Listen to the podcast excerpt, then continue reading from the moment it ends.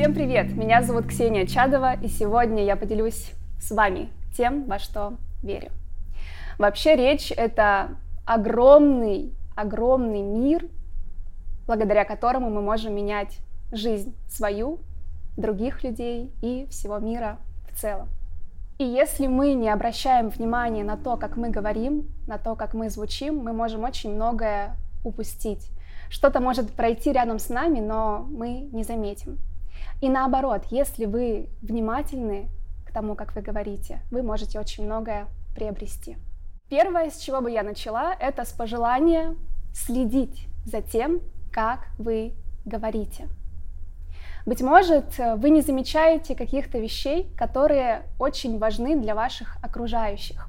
И если вы ругаете себя, если вы вините себя, если вы употребляете те слова, которые занижают вашу личную самооценку, это все влияет на то, как вы себя чувствуете и как вы проявляетесь. Поэтому, мне кажется, очень важно слышать, как мы говорим сами собой. И это первый объект внимания, на что можно сделать акцент. Есть такое понятие, как ненасильственное общение. И это общение мы можем применять как и к себе, так и к другим людям. Но если вы замечаете, что в вашей жизни присутствует насильственное общение, то попробуйте начинать с того, чтобы обращаться к себе в первую очередь более ласково, более мягко, более нежно, естественно и доверительно. Начиная общаться с собой так, как вы бы хотели общаться с другими, или чтобы другие общались с вами, вы делаете шаг навстречу к тому, чтобы быть любимым и любящим человеком. Второе – это обратите внимание на то, как вы общаетесь с другими людьми. Как вы говорите по телефону, как вы общаетесь с подругами, с коллегами, с друзьями и с детьми. Дети — это самые настоящие губки. И если вы замечаете, что ваши дети говорят не так, как вам бы хотелось, то вопрос прежде всего к вам и к окружению ваших детей. Потому что то, как они проявляются во внешнем мире, это прямой показатель того, что они из внешнего мира взяли. И если вы хотите видеть, как ваши дети меняются в поведении, в речевом поведении, то в первую очередь нужно следить за тем, как с ними общаетесь вы и как вы в семье общаетесь между собой. И заметив, обратив внимание на то, как вы общаетесь с собой, с другими людьми, со своими детьми, вы можете обратить внимание на то, что ваша речь не идеальна, что в ней есть много нюансов, которые вас раздражают, огорчают, расстраивают, взгляд. И это нормально испытывать эти эмоции. Но человек такое существо, которое очень часто делает акцент на слабых сторонах, на сторонах, которые ему не нравятся. Но обратив внимание на все то плохое, не забывайте и о хорошем. Что хорошего именно в вас? Быть может, у вас приятный тембр, быть может, вы отличный слушатель, а умение слушать это немаловажное, одно из самых главных качеств коммуникации. Быть может, вы умеете легко импровизировать или выступать по докладам. Обязательно отмечайте то хорошее, что у вас уже есть, и делайте на этом акцент. Это ваша сильная сторона. Если же присутствует слабая сторона, и она вам не нужна, то старайтесь применять ее в жизни как можно реже. Но если это слабая сторона, и она вам нужна, например, в работе, в деловом, в деловом общении, в коммуникации, то тогда есть смысл это качество прокачивать. Третье – это как вы общаетесь с внешним миром. Бывают люди, которые идут по улице, запинаются об камень, начинают его материть и весь день становится испорченным. О чем это говорит? Что человек недостаточно осознанен, он недостаточно осознанный в данный момент. И если человек срывается в речи, в своем поведении, это значит, что вопрос нужно задать ему, как он себя чувствует, как у него вообще дела. И если, услышав эти слова, вы понимаете, что, возможно, частично это про вас, что вас легко вывести из колеи, что в вашей речи много присутствует негатива, тяжеляка, мата, то, возможно, нужно заняться собой, своим ресурсом, своим наполнением. Потому что когда вы устойчивы, когда вы наполнены, когда вы свободны и находитесь не в тревоге, это чувствуется и в вашей речи. Вообще речь — это про проявленность. Вот я говорю, я звучу или я пою. И через голос я делюсь с миром тем, кто я есть, то, что я думаю, чего я хочу, и это на самом деле очень большой дар, потому что мы люди, мы имеем возможность говорить все, что у нас есть на духу, на уму, и делиться этим с другими людьми. И когда мы этого не делаем, а потребность есть, мы начинаем закрываться, мы чувствуем себя не свободно, некомфортно, мы чувствуем себя одиноко, нам некомфортно может быть от того, что нам не с кем поделиться, или потому что нам страшно это делать, нам стыдно это делать, нам это делать некомфортно. И здесь очень важно сделать первый шаг э, к самому себе, к самой себе. И если вам страшно вступать в коммуникацию с каким-то другим человеком, а этого хочется, или это может к чему-то привести, то тогда выбирайте комфортную зону, начните говорить самой с собой или репетируйте ваши речи перед важными звонками, переговорами или встречами. Так вы пройдете через эту ситуацию хотя бы в комфортной обстановке, в спокойном режиме, и тогда, когда вы с этим столкнетесь, вам будет уже немного проще.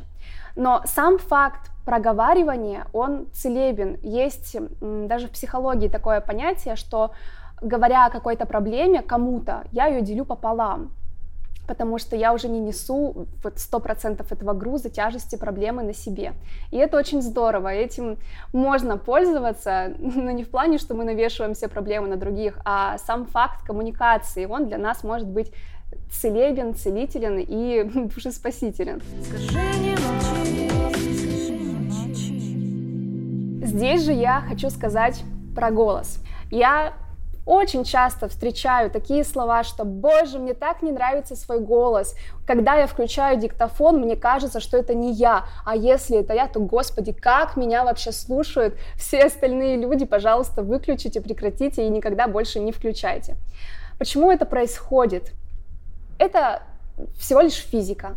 Когда мы говорим, вот я говорю сейчас, и я вибрирую на все сто процентов, у меня звучит грудной резонатор, головной резонатор, даже зубы вибрируют от моего звука. И от того, что я слышу свой звук в основном изнутри и немножечко снаружи, у меня есть определенная картинка, которой я, звуковая картинка, которой я привыкла. Но когда я включаю видео, включаю диктофонную запись и слышу 100% звука из какого-то, дай бог, хорошего источника, то у меня возникает сильный диссонанс, потому что во мне в данный момент ничего не звучит, я вообще рот не открываю, и вот какой-то звук исходит на меня, и я его не принимаю, потому что я к нему не привыкла. Какой вывод мы можем из этого сделать? Первое, что нужно сделать, это привыкнуть к тому, как вы звучите. То есть вы намеренно записываете голосовые, переслушиваете, включаете диктофонные записи, просите снимать на видео, отсматривать, отслушивать и дойти до такого состояния, когда я говорю, да, окей, это мой голос. Не хороший, не плохой, просто это мой голос, да, это я, не надо выключать его. Это база, это основа, когда вы принимаете свой голос, идентифицируете его с собой. Второе, вы начинаете его потихонечку принимать с точки зрения любви. Да, я приняла, да, это окей, это мой голос. Второе, я нахожу стороны, которые мне нравятся. А что конкретно мне нравится в моем голосе?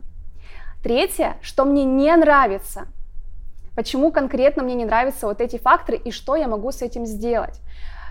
Иначе это получается деструктивная критика. Мне не нравится, все плохо, я ужасно звучу, и что? Нам от этого нехорошо, мы становимся более закрытыми и не звучим. Поэтому принимаем, находим плюсы, находим минусы и придумываем, как можно исправить их на плюсы. Потому что, слава богу, есть инструменты, которые могут помочь нам изменить то, как мы звучим и то, как мы говорим. Конечно же, есть определенные природные нюансы, с которыми мы ничего не можем сделать. Но так или иначе, голос это инструмент, и мы можем попробовать изменить то, что мы в силах. Не всегда голос может сделать то, что вы хотите и требуете от него. Когда вы проснулись, он может быть осипшим. После болезни он может быть ослабленным. И это нормально. Это часть вас. И вы можете с ним подружиться, и тогда он будет вам служить на пользу. Голос может сжиматься от страха, от волнения, от обиды, от того, что вы чувствуете себя нехорошо. Всегда, когда тело зажато, мы не можем звучать в полной мере, как могли бы. Поэтому, что вы можете сделать для себя, это расслабиться, подышать, сделать самомассаж и быть готовым к тому, что будете говорить и звучать. Скажи, не молчи. Я знаю, что не каждый тренер по речи говорит об этих нюансах, но то, что я вам сообщила, это та основа и та почва, благодаря которой, чем бы вы ни занимались, в какой бы сфере вы ни развивались, она даст вам хорошие плоды.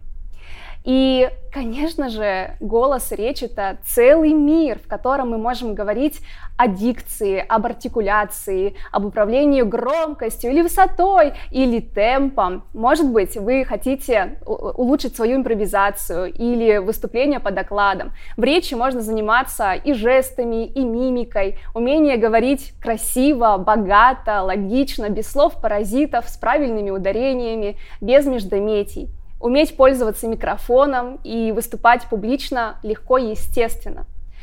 Но все эти нюансы будут тогда в такой степени, которой вы хотите, когда вы будете уверены в себе, любить и принимать себя в той степени, которая есть сейчас. И всегда классно быть благодарной себе за тот путь, который, который я уже прошла. И, конечно же, нам приятно, когда мы говорим, а нас слушают. Здорово, когда мы складываем о себе приятное впечатление, и здорово, когда оно не ложное, а истинное и естественное. И работая над своей речью, вы непременно будете привлекать к себе внимание. Плохое внимание или хорошее, это зависит от того, как вы будете говорить.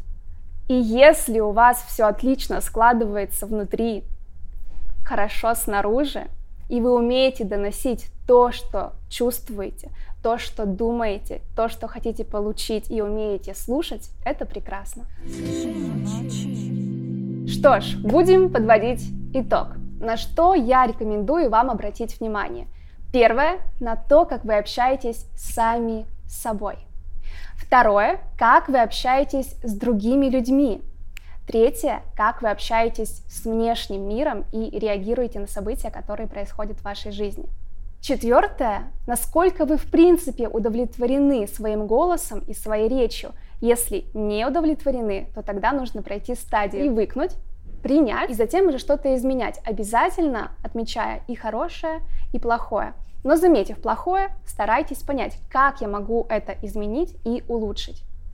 Конечно, речь — это показатель, и если человек нам неприятен в речи, нам вряд ли захочется поддерживать с ним разговор и дальнейшие отношения. Но это не значит, что сам по себе человек плохой. Возможно, у него не самый лучший период, или он не знает, что на самом деле ему бы лучше речь подправить. Здорово, что и голос, и речь — это те инструменты, на которые мы можем влиять. И я хочу вам пожелать вступить на этот путь более осознанного речевого мышления, более осознанного говорения, общения с другими людьми. Пусть то, как вы говорите, будет на пользу вам, вашим близким и всему миру. Спасибо за внимание. С вами была Ксения Чадова. Скажи,